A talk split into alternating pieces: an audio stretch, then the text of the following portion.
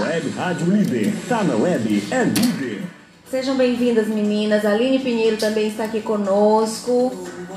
Bom dia. Para você que está por aí, esse programa em prosa e verso é apresentado por mim, Lênio Souza, com a direção de Abílio Pacheco e patrocínio do Sérgio Beija-Flor Poeta, que é um artista visual, é poeta, escritor e que está patrocinando esse nosso programa. E a gente está super feliz porque ele renovou janeiro. Tá garantido, gente. tá garantido o mês de janeiro. E aí, o mês de fevereiro, se você que tá aí do outro lado quiser dar uma forcinha para nós, a gente aceita também. E é, e é assim, a gente está muito feliz pelo patrocínio, Sérgio. E eu quero começar o programa de hoje lendo um texto do Sérgio Beija-Flor, que ele já mandou, já postou hoje no grupo dos escritores paraenses, que eu tive a honra e o privilégio de ser convidada, já estou fazendo parte. Muito obrigada ao Fran, Franciolis Viana pelo convite, aceitíssimo assim de coração, assim ardente e por participar desse grupo. E tem o texto do Sérgio que ele acabou de postar. Ele postou hoje cedinho sem ponto e sem vírgula. O que será que é sem ponto e sem vírgula, né, gente? Bora ver? Começo sem fim. Pois é. Pé nem cabeça? Então vamos ver? Sem ponto e sem vírgula. Esse abrir de pestanas, já quase meio-dia e meia. Um esconder-se insana, a alma sob a lua cheia. Toda nua, diamante estrela, nos versos o poeta clama, o beijar de rimas queira, queimar a alma toda insana. Doce pepita, furtar o riso e compor o verso mudo, tua voz suave no ouvido. Luz no túnel atrás do muro, o latente coração meu grito, seu amor tão lindo, meu escudo. Sérgio Beija-Flor, poeta. E aí a gente é, abre esse programa, né? É, com esse lindo poema do Sérgio e a gente agradece aqui. Um abração especial para pro Adão, que está sempre ligadinho conosco, para Ieda Mendes da Galeria, Vitória Barros, para Francisca Cerqueira, que hoje estaria aqui conosco, mas está viajando, para falar desse papo de feminina, literatura feminina aí. E, e ela viria. A Cláudia Chine também, mas também não foi possível. E aí, enfim, é um time bem grande para falar de literatura, principalmente feminina. Gente, para começar, eu vou pedir para a Cíntia se apresentar aqui para nós. Bom dia, Cíntia. Bom dia, bom dia a todos os ouvintes uh, da Rádio Web Líder.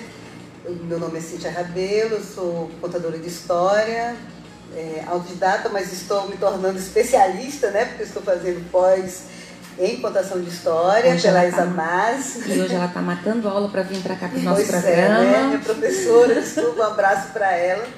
É Andréa Cotzi, né? Que é uma excelente contadora de história. Parabéns. E me cedeu generosamente para vir para cá. E quando ah, estou lançando um livro também, estou me jogando na literatura infantil, que é a minha grande paixão, né? Assim, é, a Aline, no último no podcast da Ana Rosa, do Apenã, nós fizemos um Leia Mulheres e a Aline disse, é, fez a pergunta, né? É, você, você é o que você lê? O que você é? Eu sou uma criança, porque eu só tenho lido, li, tenho lido, lido livros técnicos, mas principalmente livro infantil, né? Eu quero aqui também fazer um, um, um parênteses em relação ao texto da abertura, muito uhum. bonito, quando ele começa, eu falei que era sem pé nem cabeça é de muito coração. Essa é uma frase que eu gosto de falar, né? Eu não tenho pé nem cabeça, eu tenho muito coração. E esse texto é bem isso, pois né? É, não tem ponto nem vírgula, mas ele tem muita emoção, né? Então é o que ele fala, enfim, e é isso. Quando eu falo sem pé nem cabeça, é porque a gente tem, vai com muito coração. Muito bem. E a Aline Pinheiro que está aqui conosco, bem-vinda. Bom dia, Aline. Então vamos lá, me chamo Aline. É... Então, não sou contadora a gente sempre conta histórias por aí, né? Todo professor então, é, né? Sou professora, estou totalmente imersa nesse universo realmente da literatura, de autoria feminina. Uma, minha pesquisa de mestrado é sobre isso, sobre uma escritora é, angolana, Alda Lara. E agora estou aí com esse projeto maravilhoso que é o Leia Mulheres é, Marabá. Então, para que a gente possa incentivar, depois eu vou falar um pouquinho sobre isso, hum. mas é nesse intuito realmente de, fazer, de incentivar as pessoas a lerem autoria feminina. E, enfim, né, sou mãe das amoras, então, como toda mulher, a gente ocupa aí milhões de funções, então, como todas as que estão aqui, com certeza a Lene estava falando que já deixou em casa tudo prontinho, café e tudo mais, então é isso, mulher é isso. A gente acorda cedo, vem aqui para a rádio falar com vocês, mas a gente já deixou a casa de alguma forma organizada aí para os filhos, né? Então acho que no mais é isso mesmo e vamos aí curtir, continuem ouvindo pra gente compartilhar aí algumas coisas legais que estão acontecendo na cidade. Opa, muito obrigada, sejam todas bem-vindas. E agora eu quero dar um bom dia para Ana Rosa. Bom dia, Ana Rosa, seja bem-vinda. Bom dia! Eu também uh, venho da produção cultural, mas não da produção literária. Hum. Eu trabalho com podcasts de mulheres é, não só feitos com mulheres, mas é, sempre tem mulheres e eu sou, eu, eu, por acaso sou mulher, então é, então claro tem mulheres podcasters e eu acho importante também lembrar que não é uma novidade há muito tempo as mulheres estão à frente. Eu vou dar um abraço para Ira Croft que movimenta também o, o, movimento da hashtag de mulheres podcasters. É, também sempre tem algumas hashtags que sempre vão movimentar isso. É, sempre tem, tem tido essa força. Eu acho que foi uma forma também que me acolheu bastante esse pessoal que visa o protagonismo das mulheres e tal. Então hum. eu venho disso. É, mas, claro, é, também é, tenho. Eu sou, na verdade, engenheira de materiais aqui da Unifespa, né? É, na época eu entrei quando era o FPA, saí quando era Unifespa, então. Pois é, eu acho que nós somos pré-históricas, que eu também. eu, fui, eu fui do tempo da UFPA e agora já é Unifespa, dá uma saudade. Parece assim que. É, faz muito tempo. Fez, né? É, parece que faz muito tempo e cortou, né? Mas assim, eu, eu achei que foi maravilhoso ter sido Unifespa assim, foi, eu a acho emancipação, a emancipação né? realmente deu uma força bem grande para a universidade e para mostrar que a gente realmente está fazendo coisa aqui, para dar, para querendo ou não, não ficar sempre tendo que é, depender da capital. É. E, e, então eu achei fantástico ter, ter separado. Então é basicamente isso. E eu no momento moro na Alemanha, estou trabalhando na universidade por lá. Olha só, Tá vendo? gente, vocês já viram o time que nós temos aqui hoje? Essas meninas vão botar fogo na web rádio Líder Marabá. Coca, Coca, bom dia, Coca. Bom dia, meu. O Coca... Só resolvendo o negócio aqui. Né? Pois é, o Coca tá preocupado porque hoje nós tivemos um probleminha técnico, mas bom dia, Coca, bom sábado. Bora falar assim para ele se animar mais, porque o. Coca é mais animado. Tô, tô resolvendo, resolvendo por aqui. Pois é, o Coca aqui tá Tá, quando faltam as palavras, o Coca está aqui, ele, ele dá o meu suporte.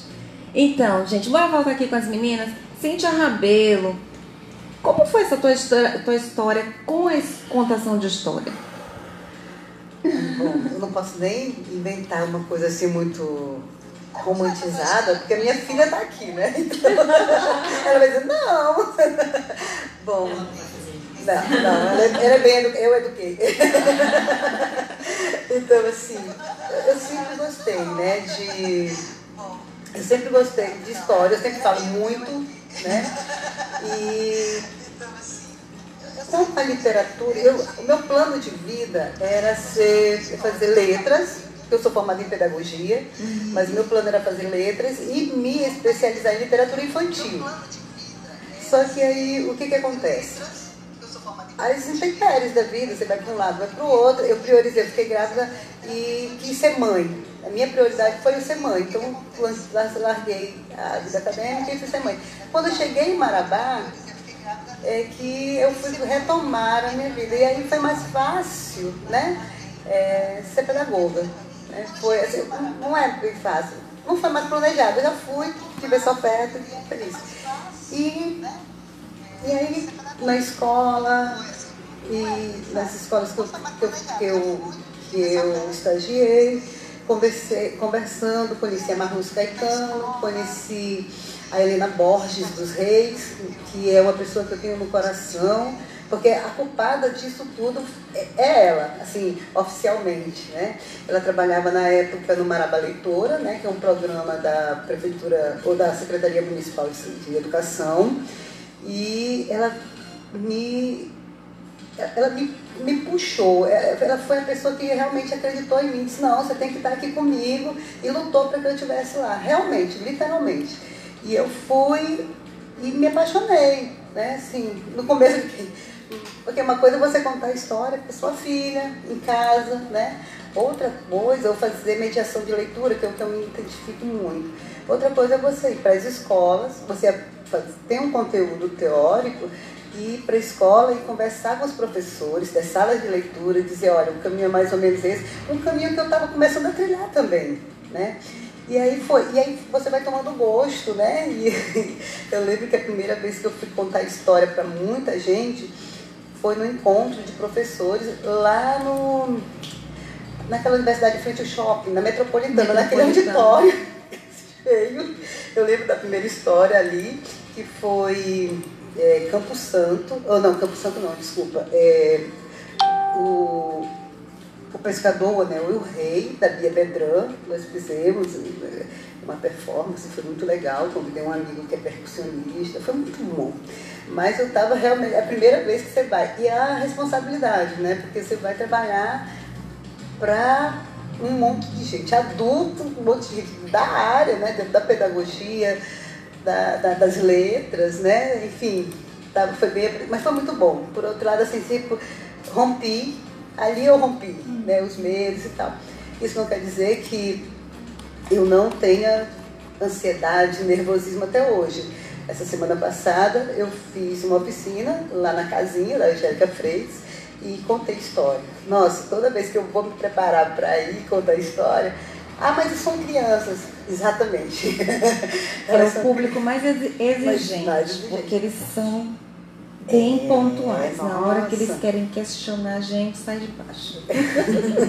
então, assim, e aí foi, né? E, e com isso foi surgindo também. E aí comecei no Marabá Leitora, fomos contando, é, ouvi um convite da professora Eliane para trabalhar, para juntar ao Story Art, né, que é um grupo de mulheres. Só tem o Adão Almeida como homem no grupo, né? Um salve para você, Adão. E, é, e ali a gente foi. É, como é que eu falo? Moldando. Foi moldando mais, a gente vai trocando as experiências, né? vai vendo as amigas, contando e vai dialogando. Né? E aí você vai eu que não tinha muito suporte teórico, né? Eu tinha alguns, né? Como eu te falei, não vim dar letras, então eu tive que dar uma corrida. Até hoje, na verdade, eu me sinto meio correndo para ter esse embasamento melhor. Com a pós agora, nossa, tem sido tá maravilhoso, fôlego, muito, né? muito, tá assim.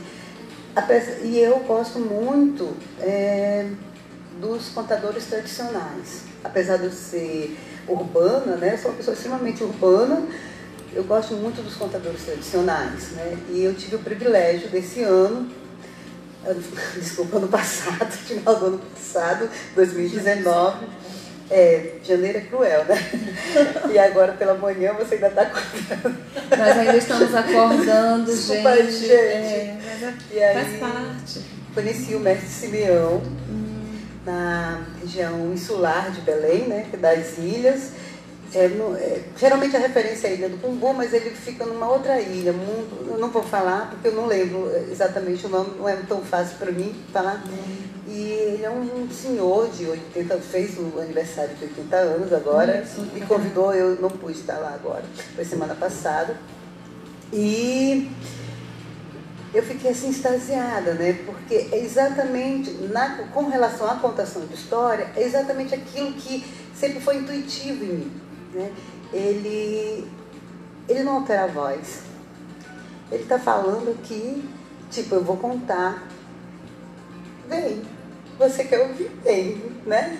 Então, assim, ele não é espetáculo, né? Ele vai contar das vivências dele, né? Ele conta as histórias que ele, ele inclusive começa contando que eu vi, né? Então eu vi a Matinta, eu vi a Buiuna, né? eu vi o, essas, o que a gente chama de lenda, né? para ele é real, está dentro do universo dele. E é uma coisa assim, ele tem as pausas, sabe? Ele está falando e ele para, olha, respira, e aí continua a conversa, sabe?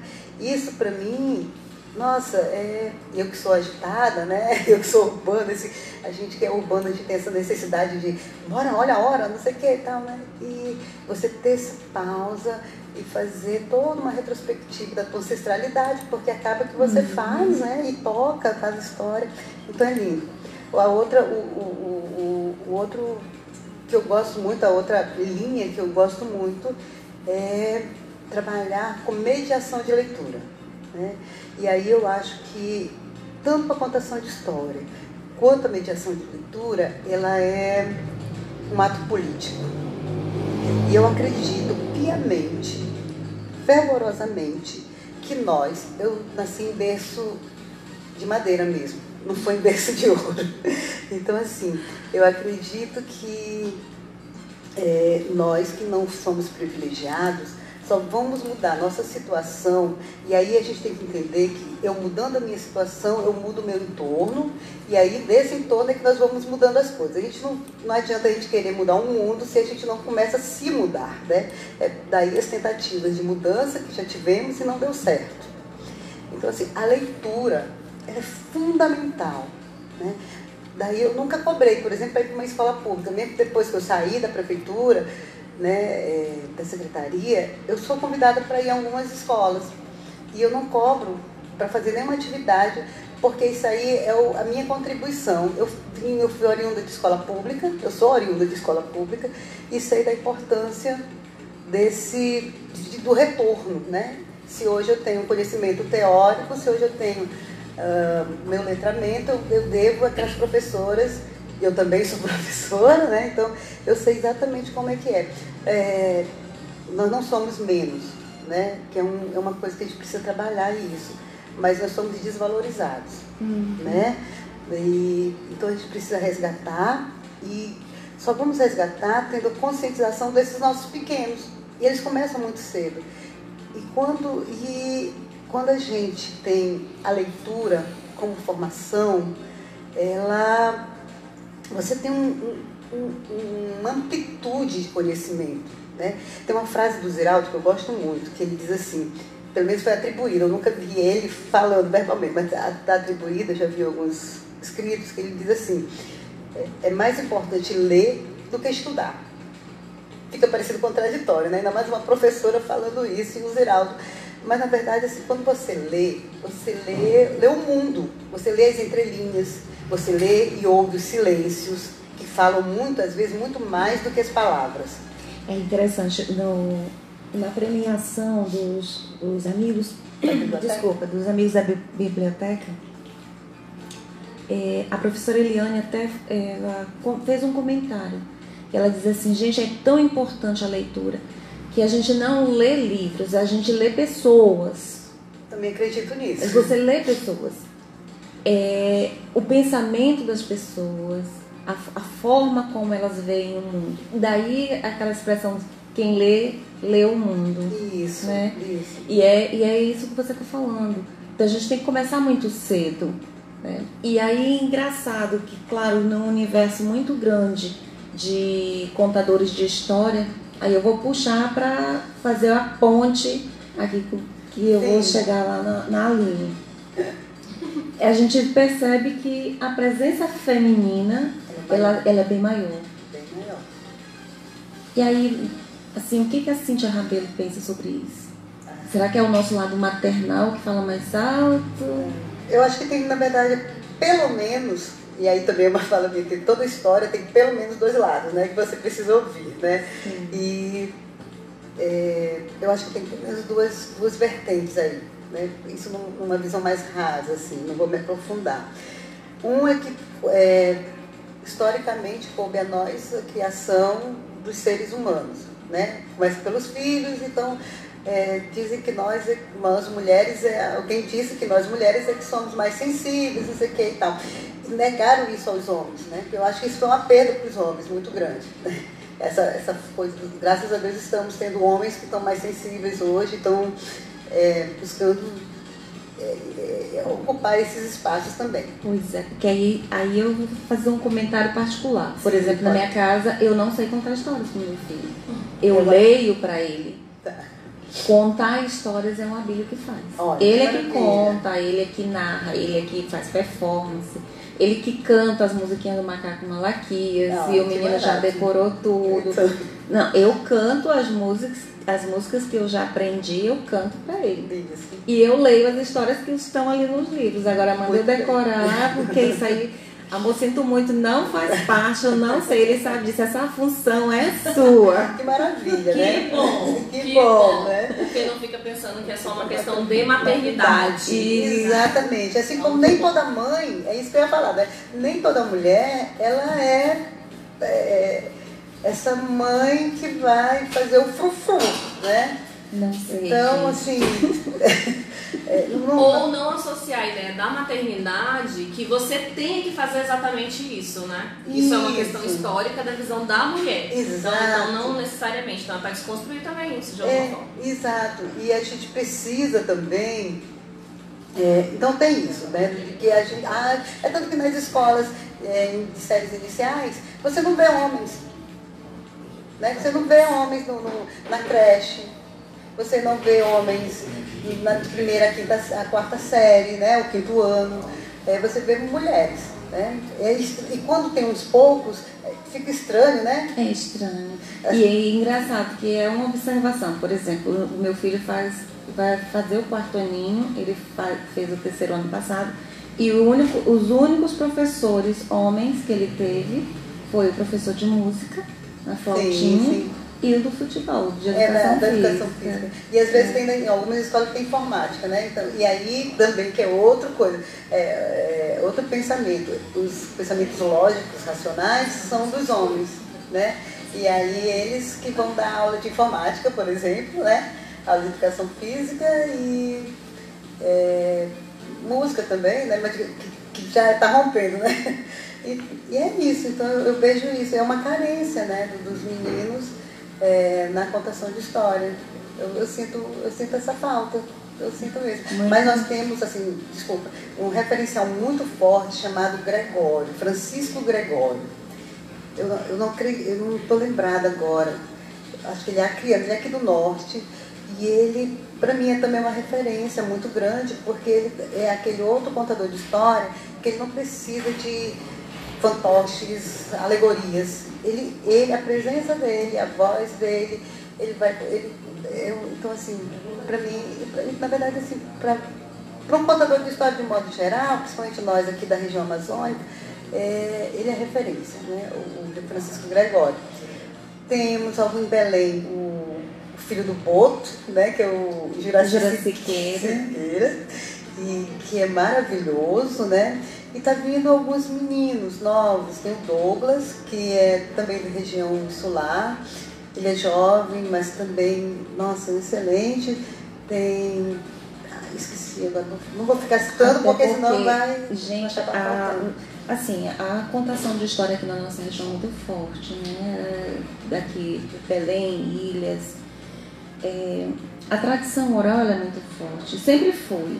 Mas é que a gente percebe isso assim com uma, uma intensidade muito grande. Sim, é verdade. E aí surgindo esses, essas, essa juventude que abraça essa, esse recontar, é rememorar aquilo que foi ouvido pelo avô, Sim. pelo pai. Das vivências. Isso é bom porque a gente não perde né? É a nossa ancestralidade. Hum. Outra coisa, ontem ainda na aula, é, estávamos lembrando de como é, nós aqui do norte temos uma contação de história diferenciada do sul e sudeste. Né? É, nós não somos espetaculosos, né?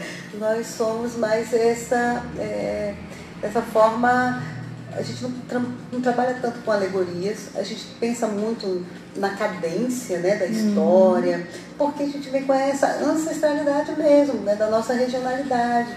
Da, da, da, aqui em Marabá nós temos a Porta de Botes, que eu acho que é só nossa, né?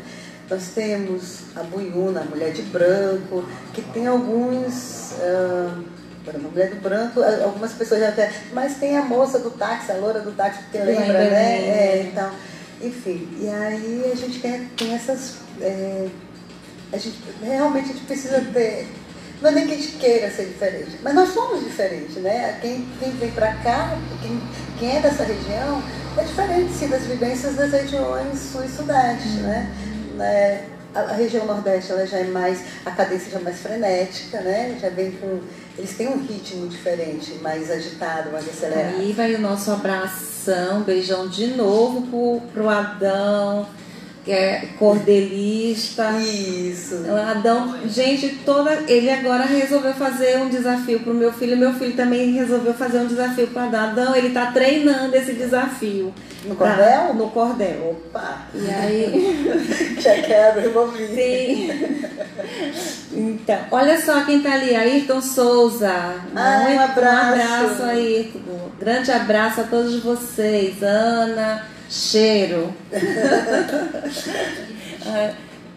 É, ele tá mandando um abraço ali pra todo mundo, abraço pra nós. Tão Gente, querido, né? É, aí, aí eu até tirei, eu vou falar daqui a pouco de, de outra coisa que você. de outro feito seu, né? Eu, eu, tá registrado daqui a pouco, quando eu for fazer os anúncios, eu vou, vou falar desse teu da tua premiação.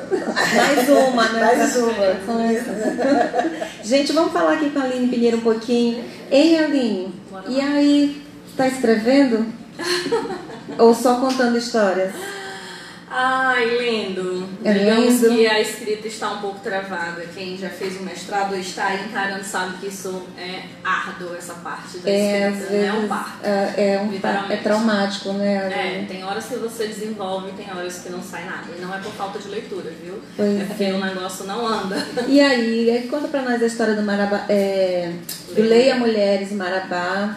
Bacaníssimo. E aí? Então. Em 2014, a Joana Walsh, se eu estiver falando corretamente o nome dela, ela lança um projeto que é Leia Mulheres, né? Então, e aí em 2015 nós temos duas Julianas e uma Michelle, que são as coordenadoras nacionais, que trazem então esse projeto com o intuito de invadir as livrarias, os espaços, as residências da casa, para que a gente faça promoção de leitura de autoria feminina. O que eu acho muito bacana, porque na verdade não é que as mulheres não produzem, elas não têm visibilidade, então isso é muito importante.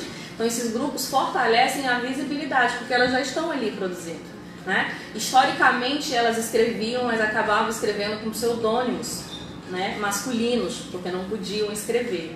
Então eu acho muito bacana. E assim, não é só ler mulheres, né? Mas ler mulheres também negras. Então, como você mesmo colocou, acho muito legal isso que a professora Helena tenha colocado, que ela é genial. Né? Um abraço, professora. É, nós lemos as pessoas. E aí a gente, quando está ensinando os nossos alunos língua portuguesa, a gente diz lá, ler Drummond.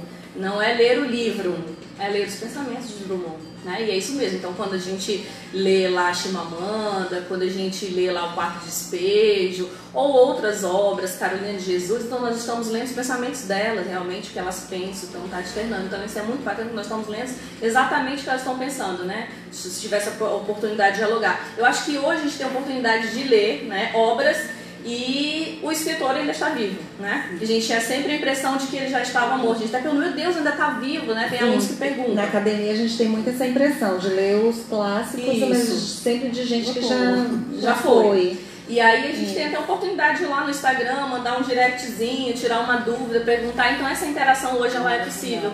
Então os grupos eles fortalecem isso, né? Ainda é uma coisa muito tímida? É, porque também o ato de ler ainda é uma coisa muito tímida. Então as pessoas têm o hábito de ler e conversarem sobre a obra, independente de ser escritoras femininas ou não, né? Mulheres, na verdade. Então isso ainda é alguma coisa que a gente vai ter que ir caminhando, né? Como eu falei, vai ter encontro que vai ter 10, 15, vai ter encontro que vai ter 5 pessoas. Tranquilo, sobre a quantidade não importa. O importante é a gente poder dialogar sobre aquela obra, né? Acho que o mais importante é isso, fortalecendo e a cada mediação, por exemplo, se a Cíntia for mediadora, se a Ana for mediadora, se você for mediadora, você acaba trazendo um público novo, que foi isso que eu coloquei no podcast. porque aí a Aline vai convidar os amigos dela. Os amigos delas fazem questão de vê-la, né? Lá compartilhando ali, mediando sobre aquela obra. Então isso também acaba aumentando também a quantidade de pessoas que vão conhecendo o grupo. Então o intuito mesmo é que a gente se reúna uma vez por mês para que a gente possa discutir alguma obra de escritora,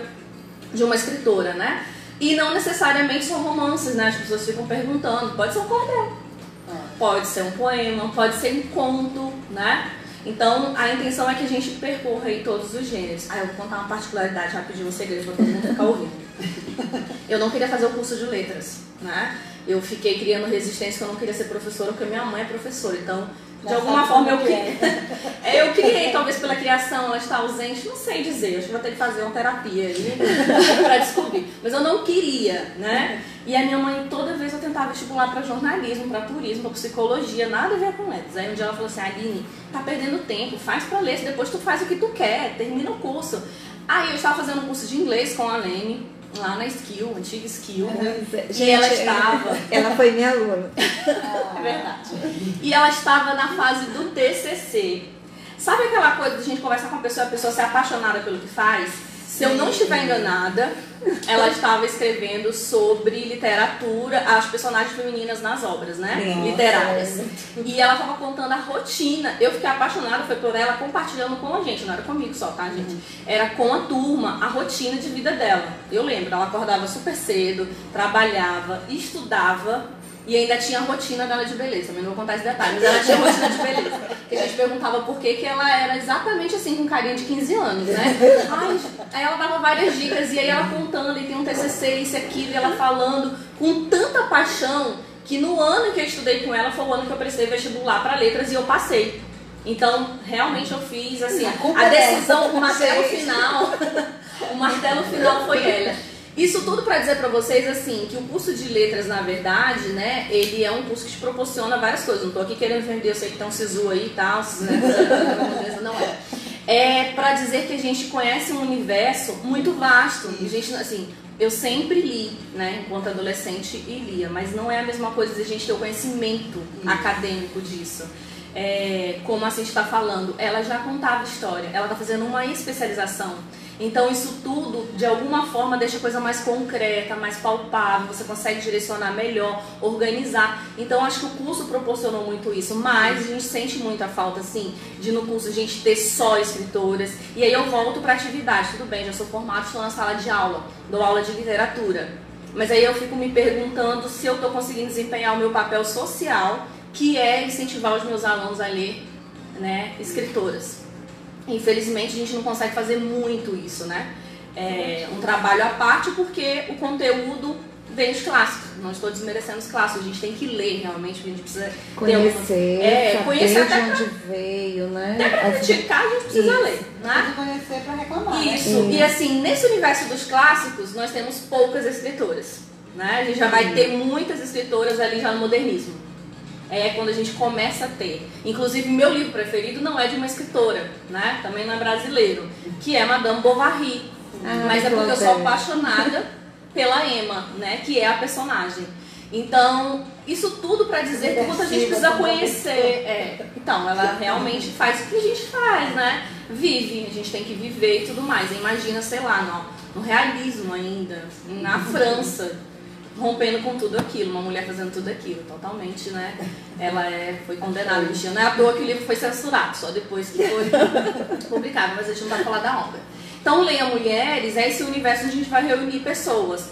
Ele não é necessariamente, né? Ele não é, não é necessariamente não, ele não é. O encontro é para todos, mas somente mulheres podem mediar, né? Somente elas podem ser mediadoras e de obras só de mulheres, né? E todos podem participar, homens, mulheres, crianças, todos, né? Então a gente tem um encontro, né, no dia 30, Que por sinal. é na casa da Cíntia, né, nossa Oi, gente. Eu estava apaixonada. É, quando eu, eu me sintonizei com o Leia Mulheres Marabá, foi com a- a- o estudo da obra da Angela Davis. Maravilhoso. Gente, é maravilhoso. né? E aí, só que aí não deu para eu ir porque era, foi um, um- um- à tarde, acho que acredito que foi numa Finalzinho do dia, numa durante a semana sexta-feira. também. É, aí eu estava em sala de aula. não na maioria das programações que acontecem durante a semana, É à tarde ou à noite, para mim é complicado porque eu estou em sala de aula. E por isso eu estou sempre muito escondida. Não lembro qual é o dia, mas eu acredito que é durante a semana, dia 30, né? Posso olhar aqui. Mas assim, E é, aí, vai vai- ter dia que não vai dar pra participar. Sim, é. Mas o importante é que a gente percebe assim, que tem tido um interesse das meninas ou dos rapazes com relação a essa sugestão de leitura, Aline? Sim. Nos primeiros encontros, inclusive, teve várias, né? Teve bastante presença. Ah, no dia 30 é quinta. É quinta. É quinta à noite. Justamente é por isso que começa às 19. Eu já peguei, você tá na disputa, né? Você É, foi a 26, Gabi que escolheu a data, né? A Gabi que vai ser a nossa mediadora. Inclusive vai mediar um livro da Evilângela, que é um livro de contos super pequeno. Vocês conseguem ler assim, ó, na fila do banco, no ônibus, que é Isso. Filha dos Castanhais. Castanhais. Então é um livrinho super curto, quem quiser né, adquirir, tem lá na biblioteca. Então, de um projeto, do projeto Tocaiunas, aí Eliane e Ayrton, mais uma vez, novamente mencionando, porque eles são a nossa referência na literatura em todos esses movimentos que têm acontecido na cidade. Nós realmente temos um movimento muito grande em relação a outros lugares. É, então, assim, é, a gente não vai conseguir, a gente já tentou organizar um calendário que seja uma data fixa, como a gente já tem o sarau, que é toda, né, na sexta-feira de lua cheia ou no sábado, e já tem, a gente ainda não conseguiu, até porque ainda tem pouco tempo, a gente não tem nem um ano ainda, né, do grupo, então a gente ainda está caminhando para fixar, como eu ainda estou escrevendo, a Fedelane também, que é uma das mediadoras, ela também está na fase de terminar o doutorado, então fica complicado a gente fixar. Fidelane, no próximo mês é você, depois eu ou outro, então não dá. A gente ainda não consegue ainda ter essa agenda, o que é ruim, porque as pessoas não conseguem se organizar e se programar, eu entendo isso. Mas a gente vai caminhando, vai alinhando, três, quatro que forem já tá bom, no próximo já vai vir 10 ou 15, e a intenção realmente que seja esse grupo. A proposta da coordenação nacional não é necessariamente ser na academia, na universidade, ou somente na biblioteca. A gente vai para a biblioteca, porque a biblioteca é um espaço maravilhoso, a biblioteca Orlando Lima Lobo. Mas a intenção é que a gente vá pra praça, pro banco da praça, a gente se organize, sentem ali numa, numa coxa, tomem um café e vá falando sobre a obra. É um né? encontro de pessoas para discutir uma obra. Então Até essa é a proposta. Até aquela sugestão do dia 26, que seria no domingo, pra mim eu tava, tava Pois ouvindo é, caladinha, tava feliz. Que- Podemos coisa- ver com a mediadora Gabi se pode mudar, né, Gabi? Já fica aí, tá todo mundo ouvindo. Fica a dica aí, Gabi. Um abraço pra você. Olha Pra só, mandar. O meu digníssimo diretor tá ali. Bertim, tranquilo. Anotado. O que foi que ele mandou avisar aí? Fala lá, Billy, porque você sabe, né? Eu não. Às vezes eu esqueço que eu tenho que ligar aqui o meu, a minha maquininha, sabe? E aí quem vai mandando os, os anunciozinhos, os recadinhos, eu vou, vou perdendo. Deixa eu ver, ele mandou aqui, ó. Manda um abraço, mensagem para. E abraço para Ayrton Souza. Já mandamos abraço para Ayrton. Para Jorge Washington Marques, Aurideia, Aldemira, Bertinho de Carmelita, para Luísa Gomes, que é esposa do Javier de Maiabá, José Evandro, que é o meu colega lá do, da escola Jonatas Pontes Atias. Esses dias a gente estava lá, né, né, Evandro? Somando as notas, multiplicando, dividindo e dando ponto. Não, brincadeira, né? A gente não pode fazer isso. Quem, quem, quem tá dando ponto são a costureira, né, Evandro? A realidade do ensino médio à noite, gente. E a gente fica pensando, esse menino vai. Mas o que que a gente faz com essa criatura? Vai, vai, de algum jeito ele vai. Então, Adão, Franciolis, Camila Rodrigues, Aprígio. Um abraço para as meninas do Leia Mulheres de Capanema, Aline. Ai, que fofo! Que está em contato com a Então, gente. Pará tá aí Isso. ocupando os espaços com Leia Mulheres. Realmente, gente, no Pará, se vocês entrarem no site leiamulheres.com.br, nacional, lá tem é, todos os grupos de Leia Mulheres no Brasil. E acreditem, eu acho que o estado que mais tem grupo de Leia Mulheres é o Pará. Ó, Se eu não estiver enganado, nós. vocês confiram lá, tá? Eu não sei dizer a quantidade, mas tem. Bragança tem, Capanema tem, Marabá tem. Então é isso. Aí está dizendo aqui um abraço para as meninas do Leia Mulheres de Capanema e Leia Mulheres de Bragança. Tem. E aí Larissa Belém Fontinelli, Andréa Ribeiro Silva, Deise Abreu, Roberta Laine, Valdete Gomes. Gente, é muita gente. E tem muita gente, ele está dizendo, tem muita gente ali online, tem muita gente lá. Obrigada, viu, gente? E esse programa só está assim no ar porque você participa com a gente, manda um recadinho, manda a gente mandar um alô. Você quer que seu texto seja lido aqui no sábado, é, sábado pela manhã, como disse a, a, a, a Cíntia, a gente ainda está acordando. É verdade, mas acordar com uma poesia de manhã é, é muito bom. Um poemazinho curto, que a gente também não pode falar muito. É um poema que, aliás, um conto muito grande, mas os textos curtinhos, o que dá, a gente vai anunciando aqui.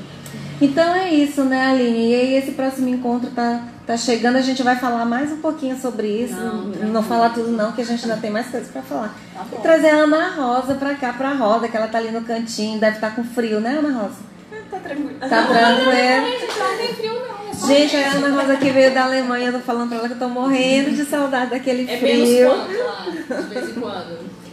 Tá, ah, eu não tô acompanhando não, mas eu acho que não é muito frio a região que eu moro, então A menor temperatura que já teve. menos 5. Menos cinco. Ai, que maravilha, delícia. gente. É muito bom. Dó- Dói não tudo. É, não é bom, é muito triste. Não tem, é, o, é época que o pessoal mais se mata, é o pessoal que você não vê sol, é- é- começa, começa o dia É é, quando você já tá no trabalho, né? Você tá no trabalho que quando nasce o sol, quando termina, quando você sai do trabalho já sai o sol de novo, então é entre as 10 e as 4 da tarde que tem sol um pouquinho. Isso porque eu não tô muito ao norte, então não é bom, não romantizem o inverno. E a Frozen? Pois é, e a Frozen? né? Ana Rosa também é ativista cultural, né? Ela já falou aqui, ela está trabalhando com podcaster. E aí, Ana Rosa, como é que tem sido essa experiência? O que que você tem, tem é, divulgado no Apenan? Aí você que, que quer saber o que que a, a Ana Rosa é, publica no podcast chamado Apenan, ela vai falar para nós. E aí? Ah, então, a não sei se tem até o Facebook dele, eu não tô com internet agora, mas se alguém tiver como colocar lá, a gente tem, tá lá no Facebook também, tá no Twitter, a gente é bem ativo no Twitter, tá até no Instagram agora, há pouco tempo tô tentando começar, enfim, e temos um canal eh, de conversa lá no, eh, no Telegram, t.me barra penampod, com N no final, apenan. E apenan, o nome significa amanhã. É, eu, obviamente, fiz, como eu falei, aqui o de festa. E aí um amigo meu, o Tember, ele, a gente, tinha, a gente tinha conversado por causa, na verdade, de um, primeiro eu montei um blog e a gente queria um nome que fosse interessante pro blog e veio essa ideia do Apenan para pensar no amanhã que a gente tem que criar, né? Pro Apenan significa amanhã e na ideia de pensar no amanhã que a gente quer criar. E, é, e aí o blog não, assim, morreu depois de um, de um, sei lá, um, menos de um ano, não sei, não lembro. E aí ficou lá na gaveta. E aí depois de um tempo é, eu tava morando na, na Alemanha e sempre quando eu ia pros lugares eu ouvia muito podcast. Eu ouvia do, da minha casa do trabalho, do trabalho. Sempre que eu estava é, fazendo percurso, o pessoal também ouve muito limpando a casa, né? O pessoal adora lavar louça, é, sempre ouvindo podcast. Eu sou. Pra quem não conhece o podcast, é bem parecido com uma rádio web. É, não é ao vivo, ele fica gravadinho lá, então tem, é, tem edição e tal. E fica lá na caixinha. E você pode, você pode ouvir ele. Tem vários aplicativos, joga lá no, no- na sua Apple Store ou na sua coisinha de aplicativo é, podcast. Aí vai aparecer um bocado. Tem também na, no Deezer, no Spotify. No Google também tem, né? O- Todas as plataformas. Todas as plataformas plataformas. de, de mídia, né? De Isso. áudio eles têm. Isso, Esses, é, tem várias. Então você vê a forma que for mais fácil. E, e, e tem vários podcasts de. É uma mídia, né? Que, que nem toda mídia tem vários, tem um conteúdo bem diverso, né? E é, é legal porque assim, a ideia do podcast agora se difundiu mais, né? Mas é uma plataforma já bem antiga, né? Surgiu mais ou menos em 2004, 2005. A gente nem ouvia falar isso muito pra, pra, pra cá, pra nossas, pras nossas bandas, né? O primeiro que eu conheci foi o dela. Eu acho que a Globo copiou a Penan e resolveu agora investir em É, podcast. Podcast, então. pois é. E aí, É. assim, Aí você tocou num ponto que é mais ou menos o que me motivou a criar. Eu via muita gente do Sudeste, eu via muita gente muito fora da minha realidade. E eu acho que. é, eu acho que essa questão de realmente lugar de fala, de realmente trazer. Eu acho muito interessante o pessoal falando, ai nossa, que diferente, você é do norte, Do do- Nordeste. do- assim, é tão longe. E eu, menino, tu não conhece, eu só conheço o pessoal de lá, mas conheço. Sabe, Ana Rosa, eu até comentei aqui com o Javier de Marabá, que a gente, ele veio, ele esteve aqui, e aí a gente falando da- de, de se apropriar da nossa identidade, aquela coisa toda, e que aqui também a gente tem muitos é, é, historiadores, no caso de vocês, né, da, do- o, o grupo do Leia Mulheres, e nós temos cordelistas, como o Adão e a... Como é o nome dela? A Lusa. A Lusa Silva, que é Artista excelente. plástico, O Bino Souza, Bino né? So- Gente, o Bino tá fazendo um trabalho lindíssimo. A cidade de Marabá já tem a cara do Bino, sabe? Tá, tá lindo as escolas. E aí até ele postou essa semana lá o muralzinho que foi feito da, da escola Jonas Pontes Atias. É, Jonatas. Gente, é maravilhoso. Todas as escolas do município têm agora a cara do Bino. Lá, os passos públicos, né? Lá atra- embaixo do viaduto. Eu digo, gente, o Bino esteve aqui. Já falei Então, pra ele que a assim- gente vai fazer uma campanha, hashtag Bino na Fátima Bernardes. Que ela leva artistas que não são muito conhecidos, mas as pessoas têm que indicar, né? Pois então é. nós vamos depois fazer E aí, campanha. isso assim, porque quando eu, era da Skill, né? Uhum. Que eu ia fazer os treinamentos em São Paulo e as pessoas perguntavam, né? Aí apresentar a equipe de Marabá. Hã? Isso? Onde é? Onde é? Onde é isso? Marabá, no estado do Pará. Estado do Pará. Aí fazia assim, fazia, fazia, fazia aquele. ó. Vai dançar calypso, vai. Pois é. Fala, Assim, Parece Belém, né? É, Não, e sem sim. contar, assim, que usam muito, assim, esses dias como tava se a aqui gente fosse uma coisa assim surreal. É, me gente perguntavam fazendo, muito. usa, eu acho muito chato quando o pessoal usa o nome de uma cidade pra fazer, ah, muito longe, tipo, Auá, que sabe, a Marabá, esse dia tá colocando Ah, de Marabá. de, sim. de Marabá, assim, usando como piada quase. Eu acho isso muito chato, assim, muito, é, Mas uma Não é curiosidade, legal. eu moro na Alemanha no norte, né? Que falou? É no não, norte, não, no, é no muito, sul. é, não, é no Não, porque meio. assim, tá, vocês não moraram fora do Brasil. Como é dizer assim, aonde você mora? Ah, Eu moro em tal lugar no norte ou no sul. Existe a diferença do norte e do sul, como a gente tem essa diferença no Brasil, por exemplo, o norte não é bom, ou, né? Não, né? É diferente, é estranho, Não, e o é sul é muito mais normal. elitizado, ou as diferenças elas nem acontecem. É Não, norte, é sul. muito normal Assim, As diferenças são. tem em qualquer lugar, né? Isso. Todo lugar tem diferença. É, sempre tem, por exemplo, o sul da Alemanha, a Bavária é muito conhecido, tem os. É mais fechado, é mais. Não, na, é, é mais até amigável, assim, não no, no contato do dia a dia, mas eu falo mais na questão do economicamente. O pessoal Hum. é, tem, mais, tem mais tem mais empresa, né? Então eles têm uma, um estereótipo muito de o pessoal de lá tem dinheiro. Que é bem parecido com o estereótipo daqui. Tem a região, por exemplo, o leste da Alemanha, não tem o melhor, o melhor porque é uma área que tem muita gente é, não tão boas condições, tem muita questão de a parte onde eu moro é uma, uma parte que tem bastante problema social dentro da, do, Do da parte da do Alemanha. contexto, contexto da Alemanha, porque tem muito desemprego depois da quebra. é, A unificação dos dos alemães. não, é, não, depois da unificação é a parte do leste, né? Aí. Quando caiu o leste, mas é mais pro. é, depois da queda do. Do muro de Berlim. Não, do muro do. ah, do aço, enfim. Né? Ah, você tá falando economicamente. Economicamente. É isso, ok. Mas então foi. é, então cada área sempre tem sua especificidade. Uhum. Aí, por exemplo, as cidades menorzinhas, sabe? Então sempre tem. Sempre, em qualquer lugar vai ter isso, né? Então qualquer lugar vai ter. É, o pessoal até fala que o pessoal mais perto sempre tem mais vida. É, é, é. O lugar que teve mais guerra foi entre a Dinamarca e a Suécia, porque eles viviam entre guerra. Então, tipo, sempre tem. é, todo lugar vai ter o mesmo. Tipo, na Índia mesmo. Enfim.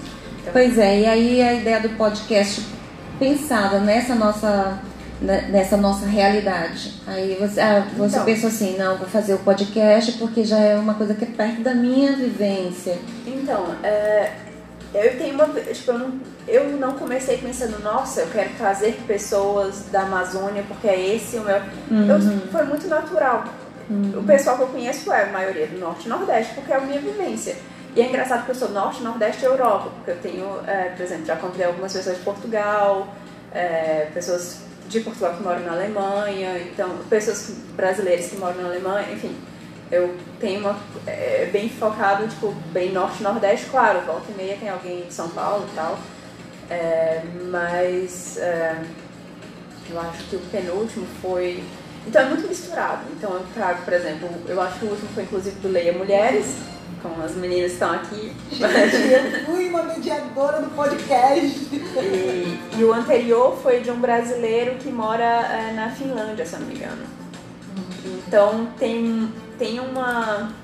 Eu acho que isso foi, foi bem formando devagarzinho a identidade do podcast. E eu acho que hoje em dia, é, sempre, na verdade, sempre foi bem claro. Eu quero trazer coisas que para pensar o amanhã que a gente está criando. E interessante. Esse amanhã que a gente está criando não vai vir só de um lugar. Esse alema- amanhã que a gente vai criando vai vir de vários Legal. lugares diferentes e eu não vou, é, não é só uma pessoa X, é uma pessoa Y que vai, é, que vai construir isso. Então é, é uma mistura e é importante para mim trazer esses, é, é, para mim é mais interessante trazer falas de pessoas que não têm tanto lugar de fala, assim, que não são tão ouvidos, tem bastante lugar de fala, mas não são tão ouvidos.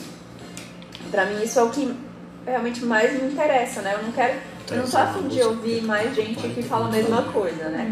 E que está por aí sempre. E tá por aí sempre. É, ele já tem lugar. E aí já tá me falaram, ah não, você podia convidar os mais famosos e tal, pra aumentar a visualização e tal. E querendo. é, e assim, eu, não, eu acho que não precisa, né? Assim, tem muita coisa, claro, volta e meia é, é, é interessante trazer uma, sempre uma conversa diferente, mas eu acho que o podcast é bem voltado para pessoas é, que estão fazendo alguma coisa em qualquer lugar. Ah, tá. Gente, a gente vai fazer um rápido intervalo, que a gente foi super bacana, que a gente passou tão rápido, mas a gente já tem 40 minutos conversando, sabia? Sério? Parece assim que é uma, né, mas é muito rápido. Então, olha só, nós estamos na Web Rádio Líder Marabá e aqui com o nosso programa Em Prosa e Verso, hoje falando com essas meninas ativistas culturais relacionadas com cultura aqui do podcast do Leia Mulheres Marabá e a contação de história com a Cíntia Ravelo.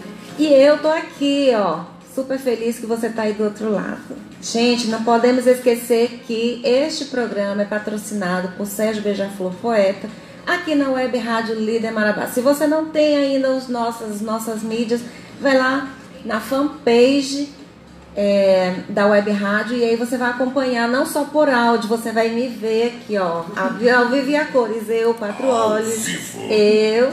E para finalizar esse bloco, beijão para Rita Campos que tá lá do outro lado. Beijo, Rita. A Rita também todo sábado tá lá. Ê, Obrigada.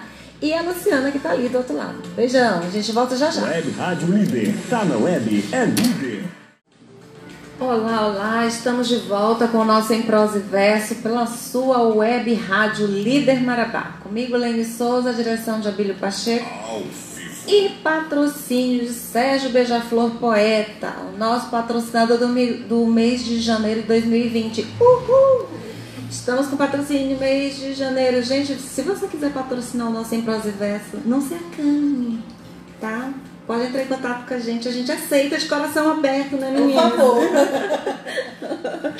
Gente, para voltar, eu quero falar, antes da gente voltar aí, a gente vai voltar ainda com a Ana Rosa falando ainda do Apená, que ainda tem umas perguntinhas para ela. Eu não posso deixar de falar que hoje à noite nós temos na Galeria de Arte Vitória Barros. Hoje vai dar para eu ir. Hoje é possível. Hoje nós temos o Sarau da Lua Cheia. E começa a partir das 19h30. Tá aí, você que está procurando um evento super bacana, super cult, cultural mesmo. Vamos lá na, na Galeria de Arte Vitória Barros, que nós temos hoje lá um- uma grande concentração. Ou seja, a gente vai ter uma reunião de poetas, cordelistas, escritores, escritoras, músicos, enfim, uma galera maravilhosa de Marabá que vai estar lá e você não pode perder. Hoje vai dar pra eu ir. Hoje vai dar pra eu ir. Amor, nós vamos, né? É, ele, a gente já combinando no ar. No ar. Gente, eu quero fazer um anúncio também do podcast. Hoje eu estou de podcast, Ana Rosa. Eu tô chique, podcast. Hoje nós vamos fazer o anúncio do Literalmente Podcast. Nesse, é, nesse podcast é do Gabriel Benamor e Rafael Lima. Eles falam sobre literatura e é uma vez por semana que é ve- veiculado, tá? Então você pode ir lá no podcast procurar literalmente, literalmente podcast, e aí você vai encontrar também um podcast falando de literatura super 10. Eu, eu assisti um episódio e amei, gostei. Vocês, vocês vão gostar também. Gente, a gente não pode deixar de mencionar que o, amanhã, dia 12 de janeiro, tem uma programação super bacana para todas as crianças de todas as idades, né, Cíntia? Lá na biblioteca Orlando Lima Lobo, que é uma programação chamada Pé de Palavra. Gente, vocês não podem perder. Vai ser maravilhoso. Contação de histórias para crianças e adultos com necessidades de infância. Eu acho que eu sou uma eterna criança. Eu tô sempre querendo ouvir histórias. cidade. É, Vai gente, ser lindo, tá? Vai- Desculpa, eu sou suspeita.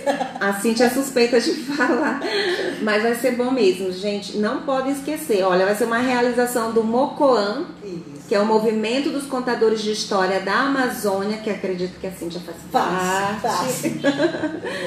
Da Examas, turma de especialização em contação de história, lá na Biblioteca Orlando Lima Lobo. Você não pode perder. Leve as suas crianças e as crianças que existem dentro de vocês para ouvirem as, as histórias. É como diz a Gabi. Gente, eu não falei da Gabi hoje.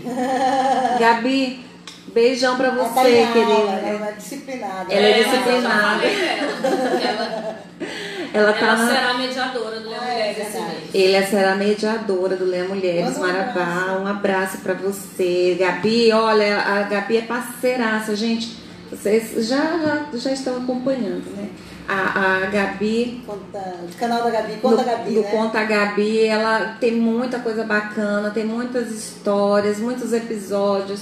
E assim, é uma parceira nossa do Emprosa e Verso, porque em todas as mídias dela, a Gabi faz a divulgação do Emprosa e Verso. E a gente é muito feliz por ter essa parceria assim forte e bacana. com- E, e também assim, a gente encontra os amigos certos nas horas certas. E a Gabi tem sido assim, essa. É, e a, junto com a Evilange, lá o Adão, a Lusa, esse pessoal todos. Gente, eu não posso deixar de falar do Guilherme Salles, do site A Voz do Pará. Ele e o Evandro, que estão lá no, no, no site, sempre divulgando o Em Prosa e Verso na, nas mídias dele. E, e muito obrigada, viu, Guilherme, por esse, por esse incentivo, por esse apoio. E é isso, nosso trabalho é esse, de trazer pessoas assim maravilhosas, inteligentíssimas, que pensam em fazer é, literatura, fazer arte, fazer podcast e pensar no amanhã como a Ana Rosa. Então, pessoas que estamos. E o que é mais interessante, hoje meninas, todas meninas. Gente, olha, Aline, eu vou te vou confessar uma coisa bem aqui. É, uma uma professora, não sei se você chegou a conhecer, a professora Tânia Sar- Sarmento Pantoja. Sim, esteve na minha banca de TCC. Pois é, maravilhosa. E ela dizia assim pra mim, Lene, não adianta você fugir, porque o teu lance é, é feminino. Eu digo, não, eu não aceito, eu não quero. Mas eu realmente eu fiz o TCC analisando cinco obras. Olha só, um TCC. Li. cinco obras analisando e depois disseram pra mim, pra que você for fazer o isso? TCC Porque dela, viu, povo? O meu TCC dava para fazer quase a tese do doutorado. Mas depois, eu já falei isso antes e vou reafirmar. Parece que os temas nos perseguem ou nós que perseguimos os temas, não sei, mas eles estão sempre, à nossa, estão sempre à nossa frente. Sim. É coisa da contação de história. Mesmo que tu tenha fugido, mas você já encontrou que é, é isso que eu quero, eu me identifico. E a Aline com a literatura, com a, Questão da mulher, do feminino. do feminino, não tem como. E no mestrado, não teve jeito, né, gente? Eu não, não, não, Meu não foi linguística, inclusive. Veja Pois só. é, né? Olha só.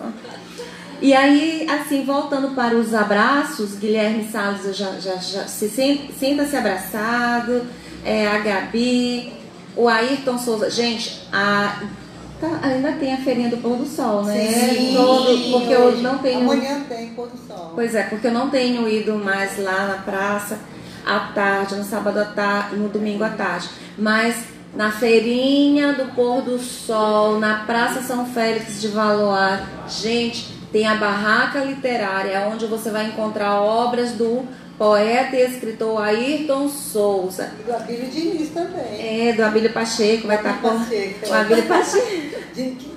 O Abílio Diniz do Grupo Pão de É, Açúcar. desculpa. Quiser patrocinar Ai, Abílio Diniz, a gente aceita. Não, vamos mudar de assunto. Um lápis, gente, perdão. pois é, Abílio O Pacheco. Ayrton, que é uma referência, né? O Ayrton, que é super referência. Leva o nome de. Marabá aí pro mundo.